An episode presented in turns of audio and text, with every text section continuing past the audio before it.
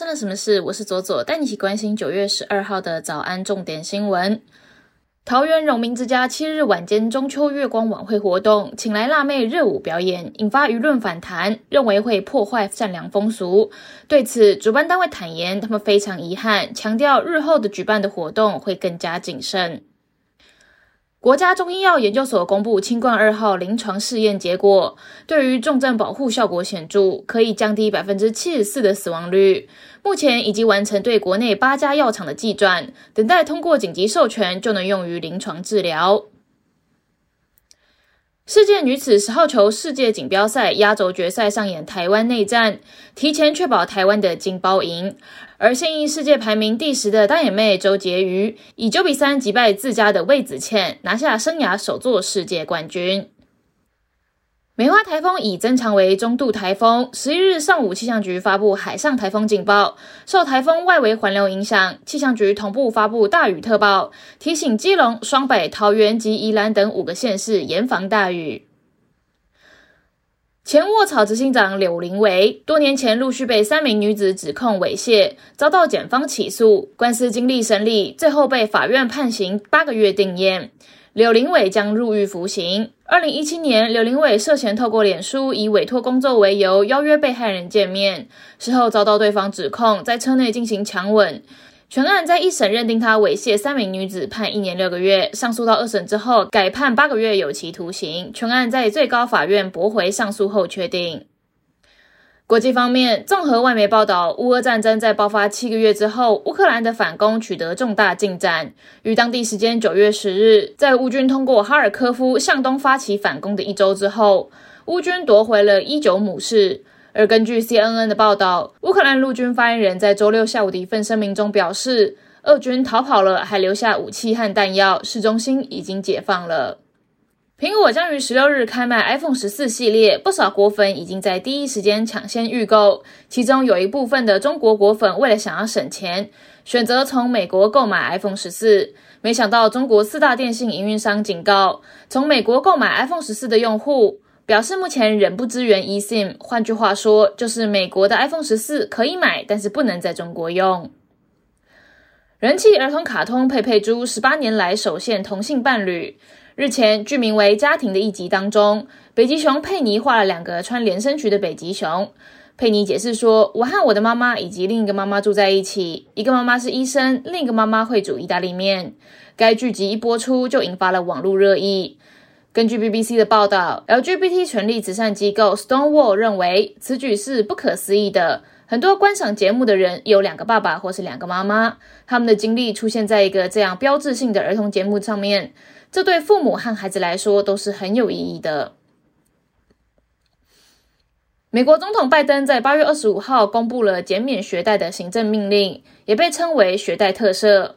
内容规定，个人年收入不到十二万五千美元，跟家庭年收入不到二十五万美元的学贷借款人，可以减免学贷一万美元，相当于台币三十一万。如果过去还有申请过弱势跟低收入户的配额奖助金，甚至能够减免学贷两万美元，约台币六十二万，并且延长前总统川普的任内命令，冻结学贷偿还到二零二二年年底。这一项命令让民主党内人士大为赞扬，但是也有部分的民主党认为这个命令并不公平。接下来我们来聊聊今天的发生了什么事。今天要聊的是杨丞琳海鲜案的背后。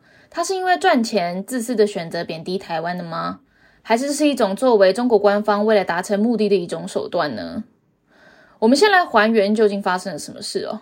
杨丞琳在中国节目还有《诗和远方三》当中，和主持人聊天的时候说道：“我在台湾没吃过什么海鲜，其实吃海鲜是奢侈的，在那。”这样子的言论就引发了网友的广大议论和谩骂，把矛头指向杨丞琳为了贪中国的人民币。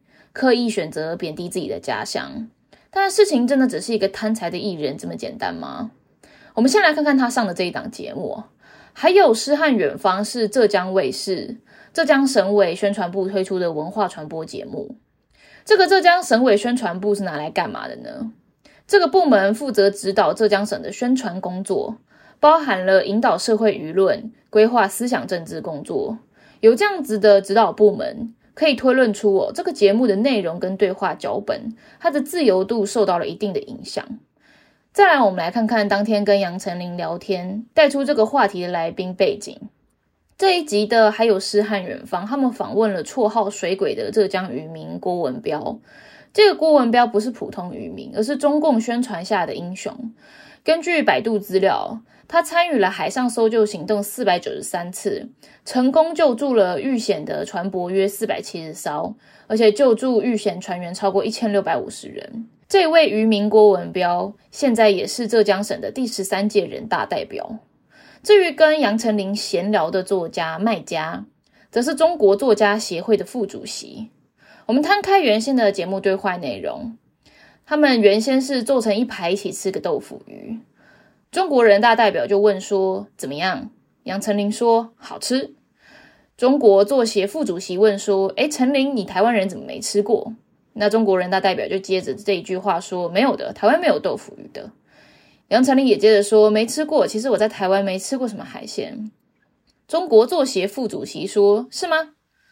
杨丞琳就说：“早年家里的经济压力也是挺大的，其实吃海鲜是奢侈的，在呢。”主持人就接话说：“其实陈琳很早就出道了，她是靠自己的努力帮家里还清债务。”杨丞琳就接话说：“我在台北长大，但我是广东人。”然后我的先生是傍富人。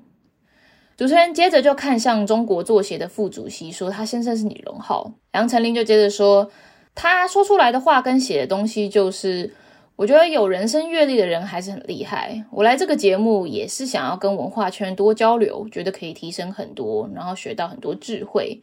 因为小时候真的书读的不多，就是真的太早出来工作了。这个对话重新整理过后，就可以发现，在吃饭的时候提到家境。祖籍都是十分不自然的闲谈内容，这就跟背后的官方指导可能会有关系。透过指出海鲜在台湾属于奢侈品，那么有一些中国观众看了就会有个印象，认为啊，台湾人连豆腐鱼这一类平价的鱼也吃不到，又觉得吃海鲜很奢侈啊，真可怜啊！统一之后，台湾人就有好日子过了。中共真是透过这样一点一滴的宣传，让中国人潜移默化。觉得台湾在各方面都不如中国，需要中国帮忙解放，借此加强中共清台的说服力。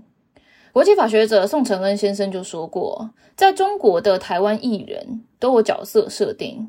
日媒产经新闻的台北支局长石板明夫就分析，在中国官媒经常登场的台湾艺人，他们的角色设定有一些共通点。第一个是不能说台湾的生活太好，第二个就是不能太明事理、太聪明。第三个就要说，来到中国以后学习很多，也就是说，他们被要求扮演一个类似乡下人进城的角色，才能凸显出祖国的伟大。这样子的设定潜在的逻辑就是，如果在台湾人民生活的很幸福，那就没有和祖国统一的必要性了。另外哦，大部分的台湾人是不明事理的，所以才会被万恶的美帝国主义和民进党政府所欺骗，被绑上战车。只有到了中国以后，学到了很多东西，才会明白道理。所以哦，结论是台湾人民是需要被再教育的。先前中国各地也下架了台湾作家李敖和龙应台的书，这两个人在台湾都被归类于支持统一的名人。按道理来说，应该是要在中国受到欢迎才对。但是呢，这两个人的人设不对，因为这两个人文字条理清晰，要擅长讲道理，又有说服力。完全不符合，完全不符合今天中国对台湾同胞的角色设定，所以就没办法再让他们的文字在中国国内流传了。近期，习近平政权对于台湾同胞的角色设定，已经逐渐回到了毛泽东时代。毛泽东当年呢，鼓吹要解放台湾，所以当时中国国内宣传的都是台湾同胞如何生活在水深火热之中，教科书也在教导着台湾同胞在啃树皮、啃香蕉的故事。无独有偶，俄罗斯在攻击乌克兰的时候，也是告诉俄罗斯的民众，现在乌克兰成为一个傀儡国家，受到西方控制。为了要使乌克兰去纳粹化，保护遭受到乌克兰政府欺凌的种族灭绝行为长达八年的人民，需要被解放顿巴斯地区。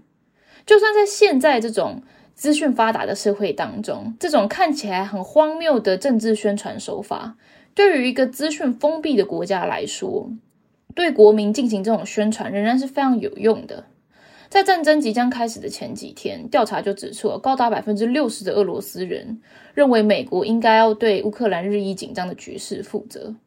从以上的例子就可以看出，在网络长城跟资讯监控之下，人民真的很容易被混淆资讯。就算想法应该要是独立的，但喂养的资讯告诉我什么，不告诉我们什么，都会影响到想法的养成。